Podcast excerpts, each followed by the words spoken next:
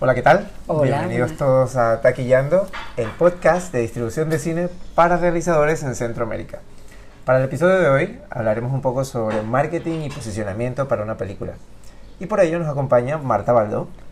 Marta tiene más de 16 años trabajando como profesional de marketing estratégico y creativo para películas y documentales en España. Ella ha colaborado con distribuidoras, con productores eh, y también ha estado muy envuelta en el área de la educación y el entrenamiento profesional sobre este tema, tanto en España como en Cuba, en Colombia, entre otros. Así que muchas gracias Marta por acompañarnos y bienvenida. Gracias, gracias a ti y felicidades por esta iniciativa que la encuentro súper interesante. Muchas gracias. Bien Marta, para este episodio quisimos hablar un poco sobre el posicionamiento, ya que es un factor muy importante y conlleva mucho trabajo eh, dentro del proceso de realización de una película. Y hoy en día se escucha mucho eso de que hay demasiadas películas haciéndose, así que hacer que una película tenga un posicionamiento para destacarse entre las otras es algo sumamente complicado. Sí. Así que bien, vamos a empezar. eh, ¿Cómo defines tú exactamente el posicionamiento? Bueno, yo definiría el posicionamiento como aquella manera que queremos que ser percibidos por la audiencia. Es decir, si nosotros tenemos una película que hay un punto de terror, un punto de thriller, pero queremos sobre todo que nos destaque por eh, su punto fuerte y nosotros nos interesa más destacar el thriller o el terror, ahí tendremos que nosotros apostar y tomar decisiones a la hora del cartel, a la hora del tráiler, a la hora de la sinopsis, para eh, facilitar a la gente que nos perciba de una determinada manera. Es decir, la gente recibe muchos inputs, pero no solo únicamente del cine, sino que recibe inputs del, del ocio en general, de teatro, de un partido de fútbol, de un partido de rugby, de un concierto. Entonces, de entre todas las opciones de ocio, tienen que escogernos a nosotros. Entonces tenemos que ser muy claros, incluso a veces me había pasado con películas ciertamente autorales, que se decidían por carteles tan ambiguos que no sabías si te estaban ofreciendo una obra de teatro, una, o un concierto, una experiencia. Incluso en este, en este sector del cine tienes que jugar con los códigos del cine para que te perciban rápidamente como una película y ahora además se nos complica con las plataformas una película para ser disfrutada en la sala de exhibición. Claro, claro. Vale, o sea que para ti, a ver, eh, pensando en las áreas que abarca, ¿va más a, a algo que tiene que ver con audiencias o esto también, eh, o sea, en cuanto a posicionamiento, te ayuda a lo que es, si soy un productor y estoy haciendo películas y quiero hacer una alianza con una marca, con un patrocinador, o, o estoy buscando ya un agente de ventas, un distribuidor, o, o quiero ver cómo proyectarme hacia festivales para hacer un recorrido? ¿Todo esto lo abarca el posicionamiento? Totalmente, porque en, eh, antes de rodar la película, y en esto hemos trabajado películas muy importantes que después han tenido un recorrido comercial e internacional muy importante, que el productor nos, nos contrata antes de rodar la película y ya nos dice, muy bien, necesito ir a levantar dinero del, del mercado internacional. ¿Cómo me vendo? Pues, eh, no sé, a lo mejor en ese momento, pues el drama español está vendiendo eh, una serie de directores o una serie de historias. Entonces, ¿cómo te posicionas tú en relación a las películas que están funcionando de- eh, a nivel internacional en el cine español?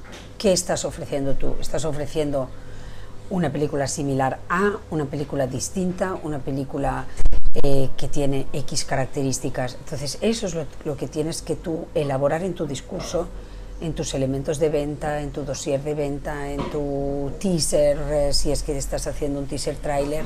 En, en todo constantemente tienes que tener claro qué es lo que estás vendiendo y cómo te estás posicionando.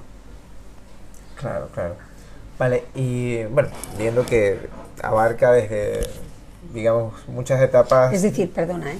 el posicionamiento es tanto de B2B, es decir, de cara al mercado, de cara al interlocutor, como de público final, porque en realidad cuanto más claro lo tengas tú para el público final, mejor te será el discurso con el intermediario, de decir, mira, esta es la película que yo quiero vender de esta determinada manera en el mercado local, en el mercado internacional. Y entonces el interlocutor, que es quien tiene que decir, vale, invierto en esta película, cuanto más claro le des el posicionamiento de mercado final, mejor te entenderá.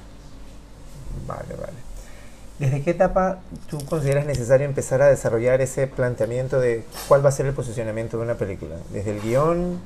¿Desde que ya entra en producción? ¿Cómo, Yo creo que el, productor tiene que tener muy claro el, digamos, a ver, posicionamiento, diseño de película, dimensión, tipo de mercado en el que está entrando para decir, bueno, el target, el target al que va o el tipo de película que quiere le va a determinar para elegir el director, para elegir el cast, para elegir los guionistas. Es decir, si yo decido, por ejemplo, que voy a por el terror, voy a tener que tener un tipo de producción, un tipo de director y un tipo de guionista. Y a lo mejor los actores no son tan importantes. Pero si decido hacer un drama que quiero ir a festivales internacionales A, necesito un cierto director y necesito una historia y a lo mejor los actores tienen que ser muy buenos actores, no tanto directores conocidos. Si yo quiero hacer una película muy comercial, donde entre una televisión tipo Antena 3 y Tele5, pues el diseño de, producción o el diseño, digamos, del, producto, eh, producto llamando a la, a la película como producto, más que nada porque cuanto más comercial, más diseño de producto tienes que hacer, eh, pues el posicionamiento te va marcando clarísimamente y, las, y la toma de decisión, cuanto más claro lo tenga, más fácil te será. Vale, vale. Y en ese mismo espíritu, pensando ya también desde el punto de vista marketing, ¿dónde se empiezan a entrelazar ese planteamiento de posicionamiento y ya las acciones de marketing? O sea, porque para marketing tienes que levantar expectativa, tienes que... Vuelve a repetir la pregunta, perdona. O sea, ¿en qué puntos se entrelazan para ti? O sea, ¿en qué fase se entrelazan ya el plan de posicionamiento con estrategias o con acciones de marketing? Yo creo que una vez las tienes claras, tienes que marcarte bien los objetivos, luego las estrategias y el plan de acción. Todos van a ir seguidos. Si tú no tienes claro el, el, el, target al que vas y el posicionamiento que has decidido, los objetivos, las estrategias y el plan de acción te van a costar más desarrollarlos o van a estar más dubitativos o, o, va a estar digamos que luego también es cierto que una antes de rodar la película tú te haces digamos como una ruta y luego la película cuando vive cuando está digamos cuando está rodada montada pues producida y, se entrega digamos al mercado el mercado la acoge de una determinada manera y es digamos, como un ser vivo. Tú te puedes haber marcado un plan de ruta y que la vida te sorprenda en positivo o en negativo. Pero tú el plan tienes que saber hacia dónde ibas para tener incluso tiempo de modificarlo o de rectificar, pero saber, digamos, tener claro en el camino que te estás adaptando a la ola. Yo, yo a veces pienso, cuanto más trabajado tienes la película, es como si tú, un surfista que va al mar, Está esperando, está esperando, está esperando y cuando le llega la ola está preparado, está entrenado y se engancha la ola. Pero que la ola no te sorprenda mirando hacia el otro lado y te dé la tabla de surf con la cabeza. Es un símil así un poco absurdo, pero sí que es cierto que nuestro sector es un poco la ola y el viento y, las circunstancias. Es decir, sí que es que después de estrenar muchas películas y trabajar en muchas películas, sí que te das cuenta que a veces no triunfan las mejores películas. Es eh, una cuestión casi de estar en el sitio, en el momento justo, en el eh, sitio adecuado y que luego todo se te engancha. Es decir, que hay una, hay una parte de suerte que tú tienes que haber hecho todo el trabajo y tener estar tranquilo de que, de que has hecho los pasos que tenías que hacer pero luego el que en ese momento en el mercado, no sé, qué sé, nos ha pasado a veces, ¿eh? de estar trabajando una película de la Segunda Guerra Mundial y que Clint Eastwood te saque dos películas, no una, dos películas de la Guerra Mundial y la Segunda Guerra Mundial y, y el público ya no tiene ganas de una tercera película. Es decir, ¿Y cuántas veces eh, hay este díptico de Clint Eastwood sobre la Segunda Guerra Mundial? Pues a lo mejor es una vez en su vida, pero te llega a coincidir y te mata tu estreno. Claro. Y, y a veces también pasan circunstancias en el, en el contexto, por, por, eso también es muy importante estudiar el microentorno y el macroentorno, que en, en realidad nosotros lo que hacíamos era usar técnicas de marketing de gran consumo para el cine, pero saber que viene, por ejemplo, pues unas elecciones o que viene una inestabilidad eh, económica o que mm, en el, la gente está cobrando tal mes o tal otro o que hay una tasa de paro X o Y, esto también te va a afectar al consumo de cine. Tú tienes que saber, digamos, entender que dentro del, del, del sector ocio estás como un tipo de, o hay un mundial o hay un gran evento deportivo, tú, tú tienes que entender dónde te estás moviendo y tienes que tener siempre la microvisión de lo que está haciendo la competencia a nivel de cine y la macrovisión de lo que está pasando en el país y lo que está pasando en general en el ocio. Claro, claro. Y bueno, mencionas muchas tareas. O sea, que esto es una cosa, primero yo larga. Es, yo creo que es una, el, el plan de marketing lo que te ayuda es a ordenar las ideas. Claro. Yo creo que es sentido común trabajarlo, estudiarlo, tener información y después aplicar tus decisiones en base a información. No es, no es una cuestión de ser más o menos creativo, es de trabajar, son horas de trabajo. Y a veces dices, ostras, pues si yo quiero evitar que me perciban como esta película y quiero destacar que la fotografía es muy bonita y que es imprescindible verla en el cine, pues me voy a centrar más en una campaña de enseñar mi tráiler que mi, mi póster. Y entonces parte de mi P&A o parte de mi inversión va a ser enseñar esa gran fotografía. O sea, estas son decisiones que tú tienes que ser también muy realista con la película que tienes. Hay a veces que ves pelis y dices, es que es una película de buen boca oreja, la voy a enseñar. Quiero que la gente empiece a hablar de mí antes de que la estrene en cine. Hay veces que dices, bueno, pues eh, la gente se puede esperar terror, pero la película no da tanto miedo como pensábamos. La voy a esconder un poco más y voy a jugar más con las piezas y voy a generar expectativa. ¿Sabes? Es decir, que sí que es mucho más fácil trabajar con un productor o con un equipo o con una productora, pero con un equipo que es que es autocrítico también con la película. Esto te será mucho más fácil para decir qué ocultamos, qué destacamos.